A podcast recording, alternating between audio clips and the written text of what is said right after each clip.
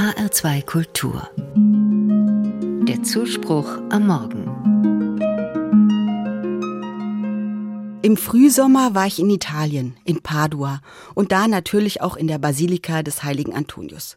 Sein Grab ist ja eine der wichtigsten Wallfahrtsstätten Italiens. Viele Menschen legen dort die Fotos ihrer Lieben ab, für die sie besonders beten. Beim Umsehen in der Basilika habe ich ein wenig abseits einen besonderen Beichtstuhl entdeckt. Aus dem schaute mich das Schwarz-Weiß-Porträt eines Franziskaners an.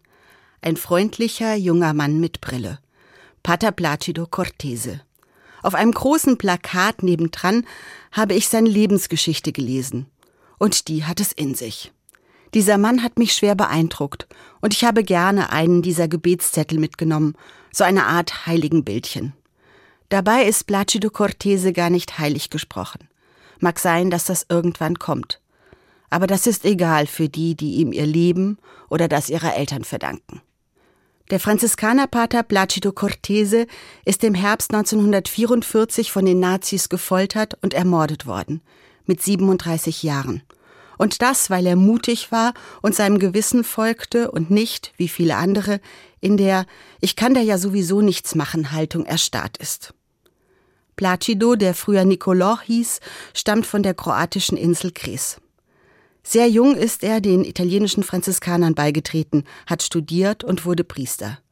Im Alter von 30 Jahren ist er 1937 in Padua zum Herausgeber des Antoniusboten ernannt worden, einer Zeitung, die es auch heute noch gibt. Parallel dazu hatte er als Seelsorger Kontakt zu kroatischen und jugoslawischen Kriegsgefangenen und zu anderen Menschen in Not. Nach und nach wurde er so Teil und schließlich Knotenpunkt eines antifaschistischen Widerstandsnetzwerkes. Ab 1943 stand Padua unter deutscher Besatzung. Zusammen mit anderen half Pater Placido Cortese vielen jüdischen Menschen, aber auch Kriegsgefangenen und alliierten Soldaten zur rettenden Flucht in die Schweiz. Er hatte viele Verbindungen innerhalb wie außerhalb der Kirche, sein Name öffnete Türen, wenn es darum ging, Menschen zu verstecken und den Transport ins rettende Ausland zu organisieren. Und ein Teil dieser gefährlichen Rettungsaktionen fand genau in jenem Beichtstuhl statt, in dem nun sein Porträt hängt. Hierher kamen die Menschen nämlich nicht nur zur Beichte, sondern auch um geheime Informationen zu übermitteln und um verdeckt um Geld, Kleidung oder gefälschte Pässe zu bitten.